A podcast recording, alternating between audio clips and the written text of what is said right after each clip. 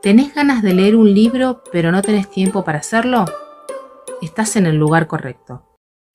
Consentido. El podcast donde compartiremos distintos textos literarios para todos los gustos y edades.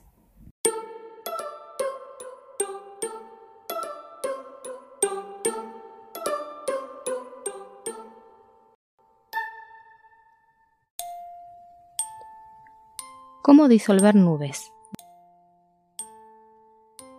Capítulo 4. Segunda condición.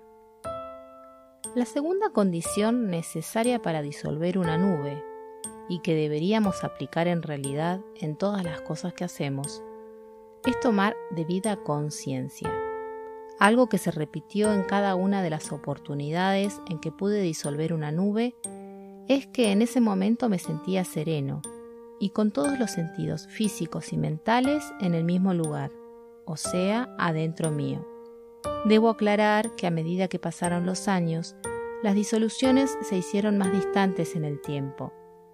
La explicación que encontré es que a medida que uno crece, va adquiriendo responsabilidades, algo que está bien en un mundo que requiere cierto orden, pero por otro lado va también adquiriendo preocupaciones junto con esas responsabilidades, y eso es lo que está mal.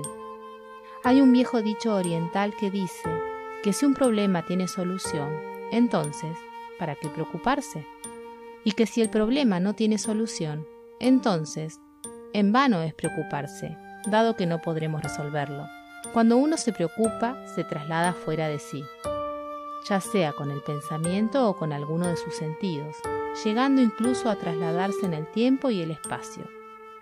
Esto se puede observar cuando uno se imagina cómo llegará a fin de mes con los ingresos que dispone. Se imagina en esas fechas como si estuviera viendo una película y siendo uno mismo el personaje. Percibe lo que podrá hacer, lo que no podrá hacer, la ropa que no podrá comprar o el viaje tan esperado que espera efectuar, literalmente.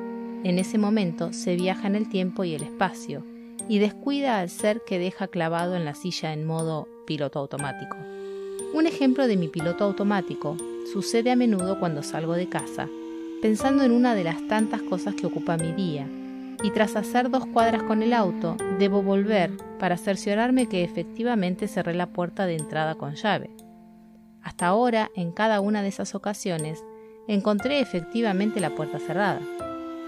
Esta situación de incertidumbre me ocurre siempre que olvido poner todos mis sentidos a funcionar en el aquí y ahora.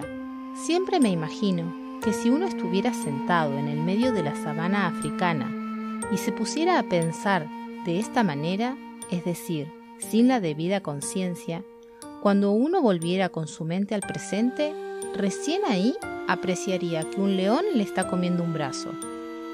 Así de desprotegido dejamos nuestro ahora cuando nos preocupamos u ocupamos antes de tiempo. Cuando uno toma conciencia, se concentra en una sola cosa y todo su ser trabaja para eso. Si uno se encuentra trabajando o estudiando y su mente está pensando en el partido de fútbol que darán a la noche o en la cena con amigos del fin de semana, pierde la conciencia del presente y en cambio de hacer una cosa bien, hace dos medias cosas, ninguna de ellas completa.